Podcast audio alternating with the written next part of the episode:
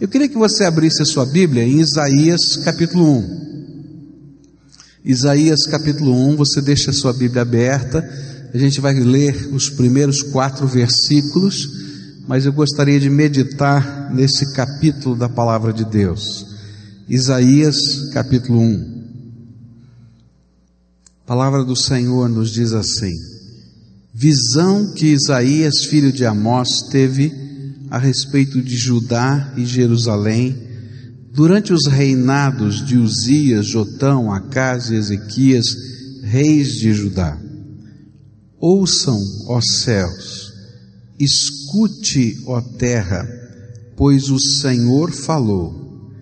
Criei filhos e os fiz crescer, mas eles se revoltaram contra mim. O boi reconhece o seu dono, e o jumento conhece a manjedoura do seu proprietário, mas Israel não sabe, o meu povo não compreende.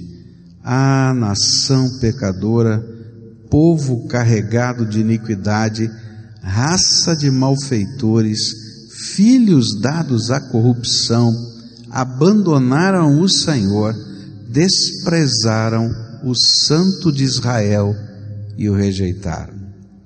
Senhor Jesus, dá-nos a tua graça.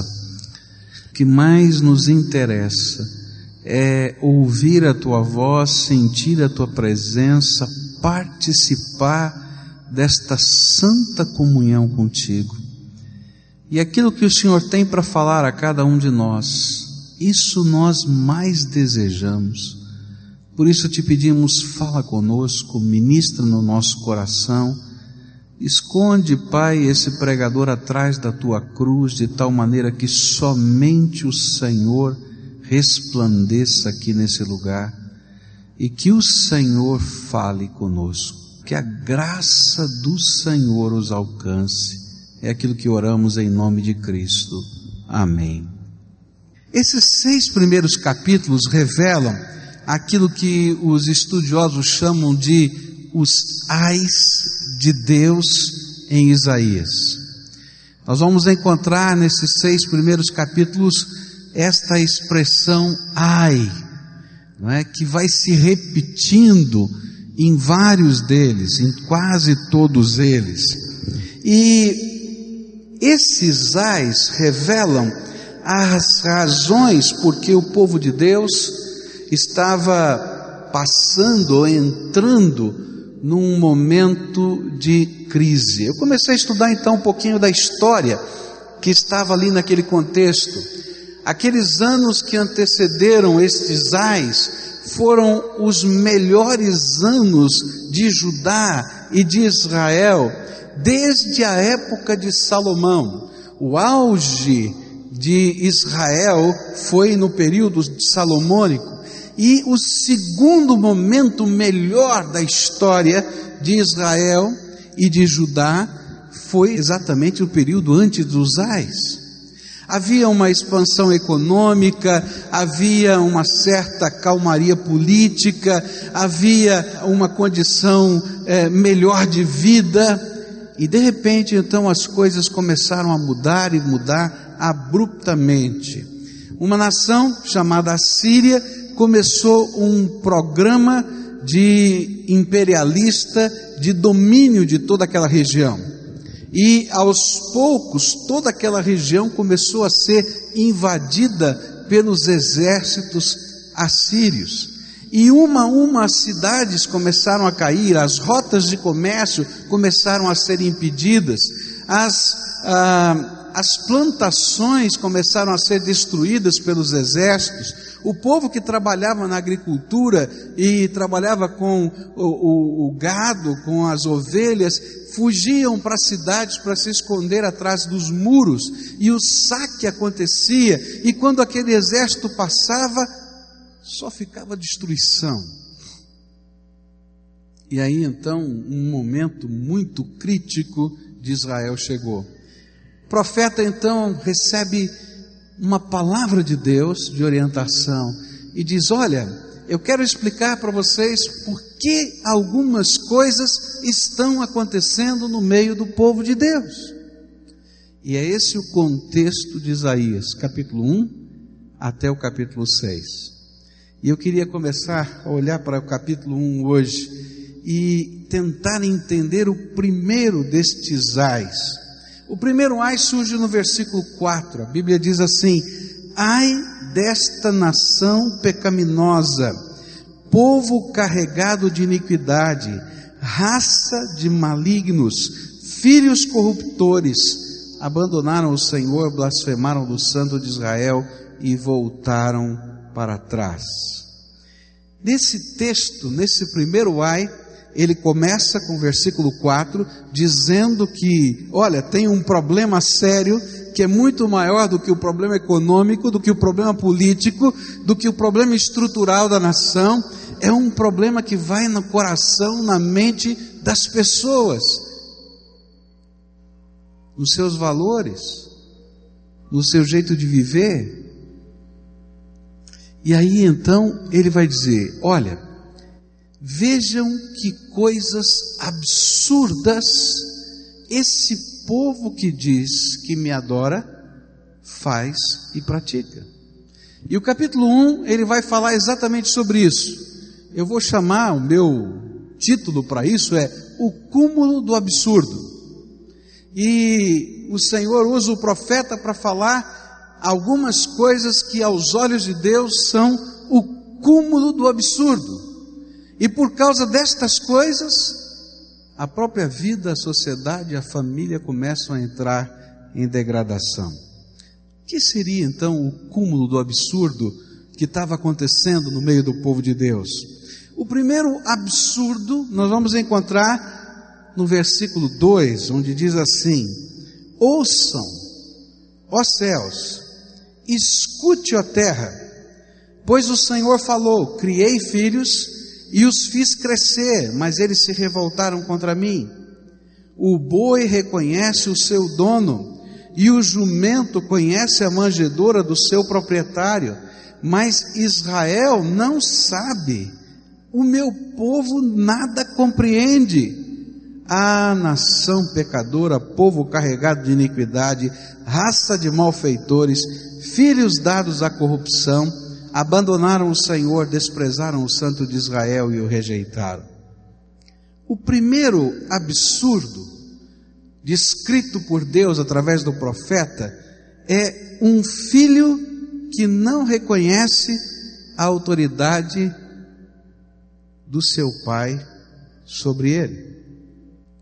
Deus está olhando lá do céu e diz assim: coisa incrível, o que está acontecendo? Um filho não reconhece a autoridade do pai sobre ele. Talvez para algumas pessoas hoje, isso não pareça um absurdo tão grande, mas aos olhos de Deus é o cúmulo do absurdo. Especialmente quando entendemos hoje que os pais são uma figura do nosso relacionamento de amor, cuidado e autoridade de Deus para conosco. Quando um filho não pode entender que o seu pai tem autoridade sobre ele, ele não entende a autoridade de Deus sobre a sua vida. Mas quando a gente olha para o mundo hoje, talvez para muitas pessoas que estejam ouvindo essa mensagem, assim, esse pastor está no século passado. Porque o absurdo acontece todo dia, numa sociedade como a brasileira ou outros lugares do mundo, onde o filho não reconhece a autoridade que o pai tem sobre ele. Eu não sei se vocês viram uma reportagem de uma mãe que levou um garoto de 11 anos e o entregou na delegacia. Não sei se assistiram isso. E disse: Por favor, prendam o meu filho, porque eu não tenho nenhuma autoridade sobre ele. E do jeito que ele está vivendo, eu sei que um dia desses eu vou ter que levá-lo para o cemitério, porque vão matá-lo. Então eu prefiro que vocês que têm autoridade prendam o meu filho de 11 anos. Deus olha para a nossa estrutura social, para a nossa nação, e Ele diz assim: é o cúmulo do absurdo. Tem alguma coisa errada e esse povo não está enxergando absolutamente nada. Quando os filhos perdem o senso de autoridade dos seus pais, nós estamos construindo um tipo de sociedade decadente e anárquica.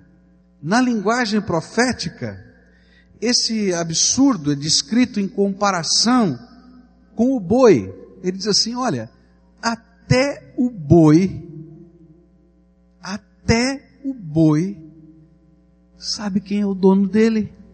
E para piorar, ele diz assim: o jumento, eu acho que colocaram na tradução o jumento para não ficar muito feio, né? Porque o propósito do profeta era impactar. Ele diz: até o burro sabe quem é aquele que coloca comida na manjedoura. Mas o meu povo não conhece que eu sou o Senhor do céu, da terra. É forte isso, não é? E aí, na linguagem profética, Deus está dizendo o seguinte: o meu povo não é capaz de reconhecer que eu sou o seu Deus e que eu sou o Deus sobre a sua vida e que foi por minha causa que eles se tornaram meu povo. E toda vez que um povo, uma nação, eu e você, não reconhecemos que Deus é Deus, que o Todo-Poderoso é o Senhor e que os propósitos, os ensinos, os valores que a palavra de Deus nos apresenta são bênçãos de Deus para nós, não são um capricho da autoridade divina. Então, o mundo em que vivemos, a sociedade em que vivemos, a família que, em que estamos inseridos, a nossa própria vida entra em colapso. E Deus está dizendo assim: até o burro entende isso. E aí ele começa a caracterizar as maneiras pelas quais essa autoridade de Deus começou a ser questionada e trabalhada no contexto da sociedade de, de Judá. E ele diz assim: olha, essa aqui é uma nação, um povo carregado de iniquidade. E a palavra aqui é uma palavra muito forte. É uma palavra que diz assim: é um povo carregado de coisas que se tornaram depravação ou perversão do que era bom. Era como que se Deus estivesse dizendo: eu coloquei uma série de coisas boas, preciosas, e as coisas boas começaram a ser pervertidas e transformadas em degradantes e ruins. E a gente olha a sociedade hoje, a gente descobre o seguinte: uma coisa boa que Deus criou chama-se amor, mas o amor no contexto da nossa sociedade virou promiscuidade. Uma coisa boa que Deus criou e deu a nós homens é liberdade. Deus nos deu uma coisa tão tremenda porque Ele nos deu de liberdade, inclusive de não crer nele. E nós tomamos a liberdade para transformar isso em anarquia e ausência de autoridade. E o que Deus está tentando dizer é que os filhos começaram a corromper em si mesmos a imagem do seu pai e se transformaram numa caricatura desfigurada, corrompida das boas marcas da paternidade divina. E o pior de tudo era que não percebiam que suas atitudes representavam um rompimento com o Senhor das suas vidas. Parecia que estava tudo tão bem. Havia no coração do povo de Judá um sentimento interessante. A guerra estava vindo, todas as cidades do reino do norte caíram, todas as cidades fortificadas que tinham muros no reino do sul caiu diante dessa invasão e sobrou uma única cidade. Pela misericórdia de Deus, um remanescente, a cidade de Jerusalém. E aí o povo dizia assim: haha, aqui inimigo nenhum não entra. Sabe por quê? Porque aqui está o templo de Deus. E se o templo de Deus está aqui, vai ser ótimo, maravilhoso, porque ninguém pode entrar nessa cidade. E aí Deus faz uma ironia aqui nesse texto. E ele diz o seguinte: escuta, vocês estão pensando que a relação comigo é uma relação mágica? Você coloca um amuleto pendurado no seu pescoço, seu corpo está fechado?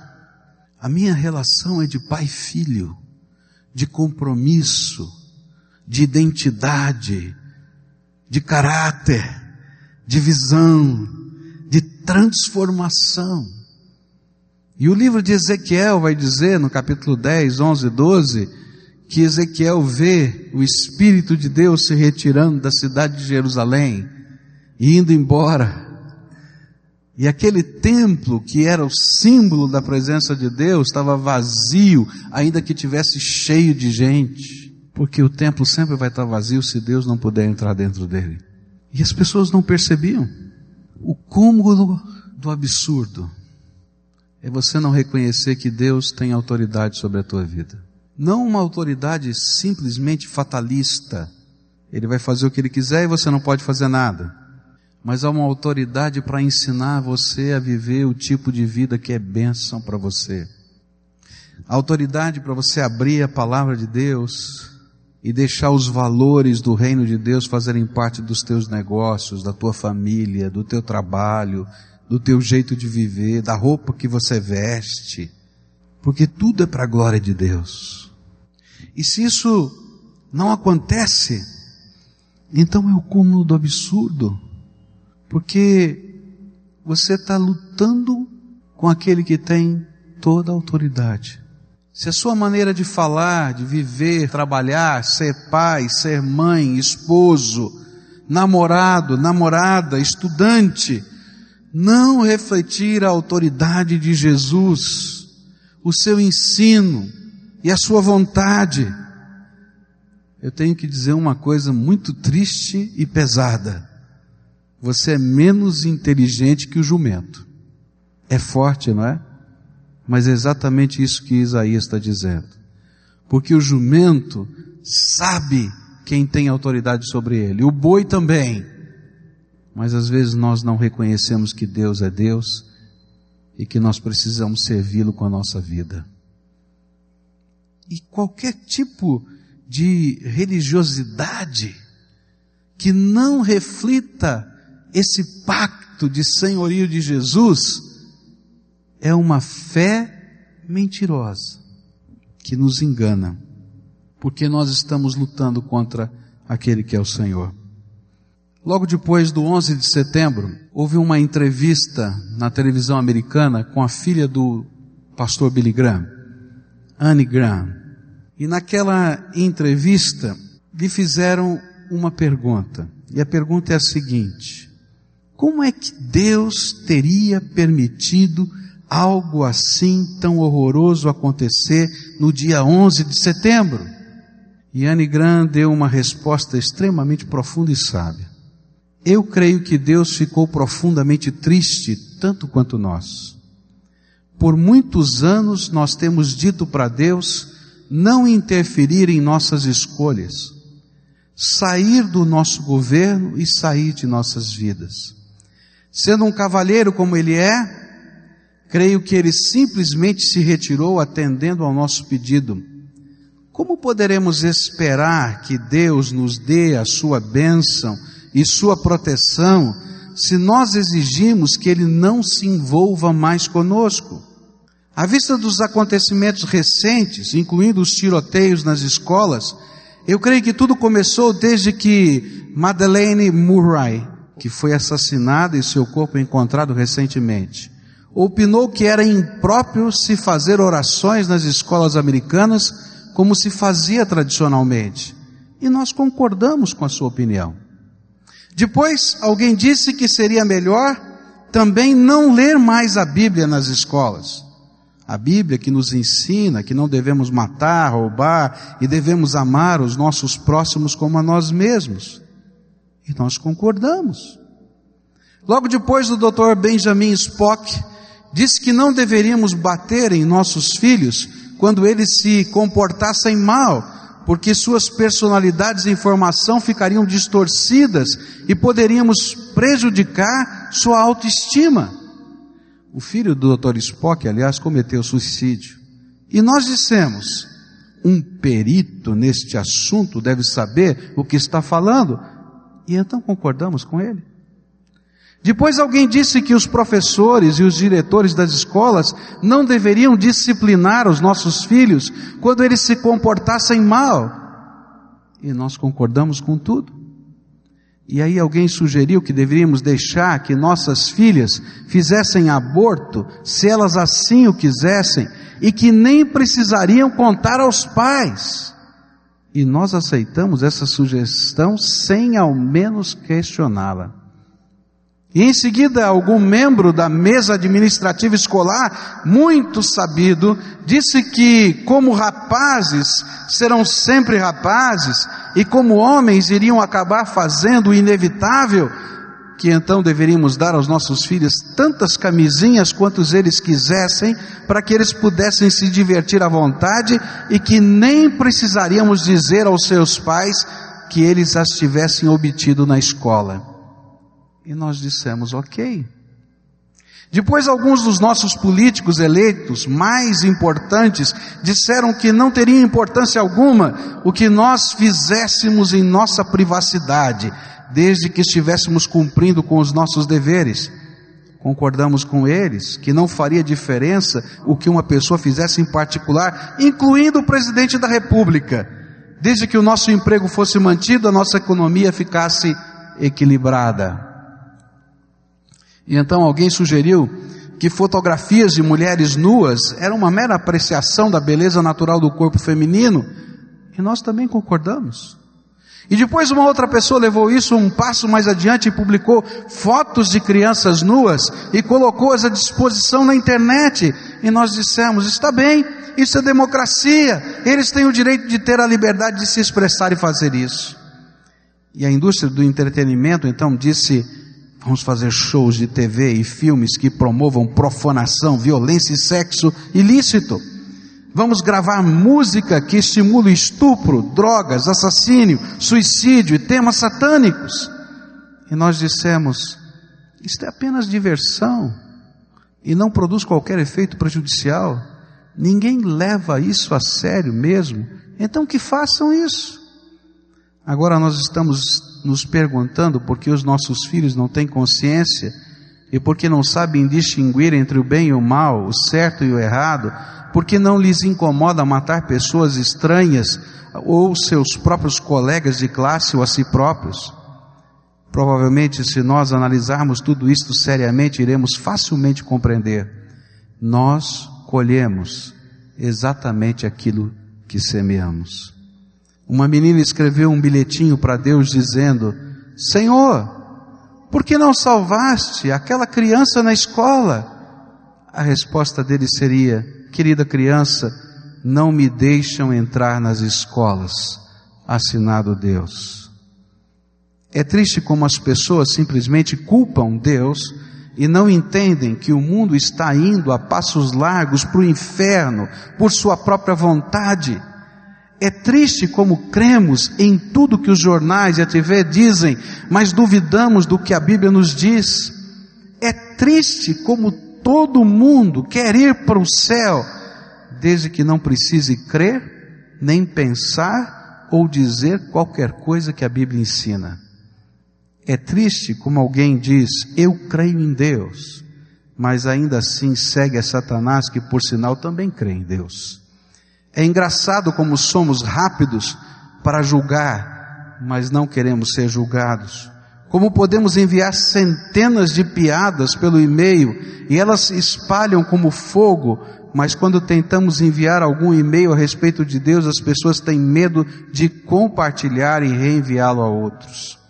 É triste ver como o material imoral, obsceno e vulgar corre livremente na internet mas uma discussão pública a respeito de Deus é suprimida rapidamente na escola, no trabalho e nos jornais. É triste ver como as pessoas ficam inflamadas a respeito de Cristo no domingo, mas depois se transformam em cristãos invisíveis pelo resto da semana. Gozado que nós nos preocupamos mais com o que as outras pessoas pensam a nosso respeito do que com o que Deus pensa sobre nós incluindo os jornalistas. Você imaginou essa resposta? Que a palavra de Deus está dizendo o seguinte: toda vez que você rejeitar Deus na sua vida, os valores dele, a palavra dele, quer você queira, quer não, quer você esteja sozinho ou acompanhado de uma multidão, você está caminhando para o olho do furacão. Mas tem uma esperança, graças a Deus. E a esperança foi uma promessa antiga de Deus a esse mesmo povo e a nós. A Bíblia diz assim: Mas se o meu povo, que se chama pelo meu nome, se humilhar e orar, em me buscar e se converter dos seus maus caminhos, então eu ouvirei dos céus, perdoarei os seus pecados e sararei a sua terra. Eu não sei, irmãos, o que vocês sentem, mas quando eu estava lendo esses seis primeiros capítulos de Isaías, foi impossível não perceber a sociedade que a gente está vivendo. Foi impossível não perceber o estilo de vida de muitas pessoas que dizem que temem a Deus e às vezes sentam nessas cadeiras todos os domingos e cantam louvores piedosos, mas as suas vidas não refletem os valores do Senhor Jesus no seu dia a dia. Alguns dias atrás eu conversava com uma pessoa e essa pessoa começou a abrir o seu coração e contar coisas que aconteceram com ela e com outras pessoas. E quando eu saí, eu parei, eu estava dentro dirigindo o carro, eu comecei a chorar. E eu fiquei imaginando assim, o que que Deus pensa? Quando ouve e vê coisas como essa pessoa me contou acontecendo dentro da sua casa, no meio do seu povo, com pessoas que carregam o nome do Senhor sobre a sua vida. Aí quando eu li Isaías capítulos 1, 2, 3, 4, 5 e 6, eu entendi o que Deus pensa. Dias difíceis estão aí. Esse é o tempo que Deus está mexendo nos deuses desse mundo o Deus desse mundo é grana. E Deus está dizendo: grana é só papel. Porque se você não tiver estrutura aqui dentro, a grana vai embora, tua família vai embora, tua sociedade vai embora. E o que eu estou falando não está fora do contexto. Estuda a história humana. Todos os grandes impérios do mundo ruíram quando a sua moral, quando os seus valores, ruíram. Deus está falando alguma coisa com a gente. Agora, não adianta eu só pensar na estrutura da sociedade brasileira, americana, sei lá de quem, porque a sociedade nada mais é do que a somatória da nossa estrutura familiar, do nosso jeito de viver, dos nossos valores. E se você não deixar Jesus ser o Senhor da tua vida, querido, ainda que a sociedade não esteja passando por uma crise, você vai viver essa crise. Porque a crise, meus queridos, é uma das maneiras que Deus usa para chamar o seu povo ao arrependimento. Se você lê a palavra de Deus no segundo livro de Crônicas, no capítulo 6, há uma oração de Salomão. E Salomão diz assim: Olha, quando o povo de Deus chegar aqui nesse templo, e olhar pelo menos na direção do templo e fizer uma oração, o Senhor escute a oração. E se por acaso vier um momento de dificuldade, de luta, de problema, e o povo vier a esse templo e fizer a oração, o Senhor escute a oração e Deus responde: Meu filho, eu vou escutar a oração, desde que o meu povo, que se chama pelo meu nome, se humilhar e orar e buscar a minha face e se converter dos seus maus caminhos. Meus queridos, a religiosidade não é uma vara mágica de condão que faz as coisas acontecerem se ela não tiver essência na nossa vida. Porém, a Bíblia diz o seguinte, Jesus diz o seguinte, se eu estiver em vocês, e as minhas palavras estiverem em vocês, então podem me pedir tudo. Podem me pedir tudo, que eu vou abrir as janelas dos céus e vou abençoar você. Mas não é uma coisa simplesmente religiosa. Eu, Jesus, preciso morar aí dentro. E a minha palavra precisa ser a sua regra de fé e prática. O jeito que você negocia, o jeito que você compra, o jeito que você vende, o jeito que você faz. É tão gostoso a gente ver pessoas se convertendo e a gente discipular pessoas e a gente caminhar com a palavra de Deus. E à medida que a gente começou a pregar a palavra de Deus para um grupo de amigos, e eles foram se convertendo, começou a haver uma confrontação, porque toda vez que a gente prega a palavra de Deus, há confrontação, há coisas que precisam ser mudadas. E as pessoas que estavam ali eram empresários e conduziam a sua vida empresarial à semelhança de muitos empresários brasileiros, tudo fora da lei, ou pelo menos uma grande parte. E à medida que a palavra de Deus ia sendo ensinada, gerava um conflito. E agora? Como é que vai ser? Mas se eu fizer isso vai falir, se eu fizer aquilo vai acontecer, se eu fizer daquele outro jeito. E foi interessante o processo de Deus. E quando chegou no final desse ano, uma série de coisas aconteceram, e essa pessoa lá no nosso grupo disse: Eu quero dar graças a Deus porque ao longo desse ano eu fui consertando isso, aquilo, aquilo, aquilo, aquilo, aquilo, aquilo, aquilo, e quando chegou aquele momento mais complicado, tudo estava correto, porque Deus nos abençoou. E sabe, eu pensei que ia falir, mas não fali, porque Deus abençoou a minha vida. Se eu estiver em vocês e as minhas palavras estiverem em vocês, podem pedir tudo Agora você pode vir aqui no templo todo domingo. Você pode vir segunda, terça, quarta, quinta, sexta, fazer uma campanha de sete dias. Você pode jejuar. Você pode entrar aqui de joelho, arrastando o joelho machucando todo o joelho. Pode carregar uma cruz por 20 quilômetros. Pode botar um kipá. Pode deixar de comer carne de porco. Pode fazer o que você quiser. Mas se Jesus não for o Senhor da tua vida, não vai funcionar. Porque Deus vai olhar para tudo isso e vai dizer assim: olha, isso é religiosidade vazia, que não tem essência.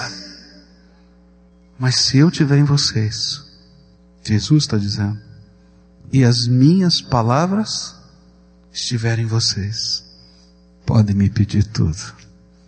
É tempo de conversão, gente. É tempo de arrependimento. É tempo de conserto de confissão de pecados, de tirar o que não presta de dentro da nossa casa, do nosso negócio, dos nossos relacionamentos, da nossa família. É tempo de restauração dos valores de Deus na nossa vida. E olha, Deus está nos dando uma grande oportunidade. Deus está nos dando uma grande oportunidade de fazer diferença nesse tempo de fazer diferença na vida das pessoas. Mas nós não vamos fazer diferença de nenhuma se Deus não fizer primeiro diferença na nossa vida. A palavra de Deus diz assim: santificai-vos. E santificar significa limpar, tirar, jogar fora o que não presta, se preparar para o Senhor. E amanhã farei maravilhas no meio de vós. Hoje é tempo de santificação e o Espírito Santo de Deus quer falar com você. O que é que tem que sair? Para poder Jesus entrar? O que que você tem que ter coragem de entregar para se posicionar como um verdadeiro cristão numa sociedade como hoje? Como é que Jesus pode habitar plenamente em você e ser visto em você em todo lugar? E como as palavras dele podem ser o norte da sua vida? Então eu queria convidar você a quem o Espírito Santo hoje está falando para fazer um momento de entrega. O que é que o Espírito Santo de Deus está dizendo? Olha, vamos tirar da tua vida? Vamos tirar? E vamos colocar a minha palavra no lugar? Vamos colocar os meus valores? Você vai dizer, mas eu tenho medo. Eu tenho medo. E aí o Senhor vai dizer: presta atenção. Um boi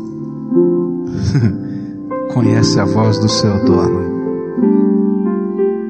E um jumento e um burro sabe quem manda. Então escuta minha voz e para com isso. Eu sou o Senhor dos céus e da terra. E você vai sair daqui fazendo um pacto com o Senhor. Senhor Jesus, eu vou te buscar, porque eu quero o Senhor dentro de mim. E eu vou buscar a tua palavra, porque eu quero que a tua palavra seja o norte da minha vida. E aí pode ter certeza que a promessa dele vai se cumprir nas nossas vidas. Podem pedir tudo, porque o Senhor é aquele que ministra sobre a nossa vida. E a gente vai deixar algumas coisas, mas vai assumir o compromisso com o Senhor, Ele na gente e a palavra de Deus no nosso coração como norte, como direção. Eu quero dirigir a minha família segundo a tua palavra. Eu quero trabalhar segundo a tua palavra. Eu quero viver os meus relacionamentos segundo a tua palavra. Eu quero ser alguém no contexto da sociedade segundo a tua palavra, para a glória do Senhor assim que a vida cristã precisa ser vivida. Menos do que isso, Deus não aceita. E como disse Anne Grant, quando as coisas acontecem, não adianta a gente perguntar onde é que o Senhor estava, Deus. Se a gente não deixa Deus entrar na nossa vida, Ele estava justamente aonde a gente colocou Deus antes dessas coisas acontecerem. Às vezes tão fora do contexto da nossa existência. Primeira oração é a tua, eu não posso fazê-la, só você pode fazer. Então coloca diante do Senhor aquilo que o Espírito Santo testificou no teu coração que precisa ser colocado. Entregue. E dá nome para essas coisas. Senhor, eu ouvi a tua palavra, isso aqui diz, e aquilo outro, e aquilo outro. Se você está longe do Senhor, por alguma razão, talvez seja a hora de dizer: Senhor, eu quero colocar essa distância, porque eu quero que o Senhor esteja em mim e a tua palavra esteja dirigindo a minha vida. Senhor Jesus, a tua palavra nos diz assim: se o meu povo, que se chama pelo meu nome, se, olha, se humilhar e orar e buscar a minha face e se converter dos seus maus caminhos, eu ouvirei do céu, perdoarei os seus pecados e sararei a sua terra. E aqui tem um povo, Pai, que se apresenta diante do Senhor no espírito destas palavras. E nós estamos aqui para dizer, Senhor, cumpre a tua promessa. A tua palavra, Senhor Jesus, nos prometeu que se o Senhor estivesse em nós, e se a tua palavra estivesse em nós, então poderíamos pedir qualquer coisa ao Senhor. Então, Senhor, primeira coisa que eu quero te pedir é: entra, toma posse, toma o controle, domina, senta no trono e determina a tua vontade na nossa vida. E, Senhor, permita que a tua palavra seja o padrão do nosso viver. E eu quero te pedir, Senhor, enquanto o Senhor está fazendo isso, Estende a tua mão de bênção, o óleo da cura, o óleo da restauração, o óleo da tua bênção caia sobre o teu povo e que eles possam ver com os próprios olhos, no meio da tempestade, a boa mão do Senhor que o sustenta. Fica conosco, Pai, e faz desta obra não apenas um encontro litúrgico, um momento religioso, mas faz, Senhor, algo que transforme a nossa vida. Em nome de Jesus eu te peço. Amém e amém. Amém, queridos.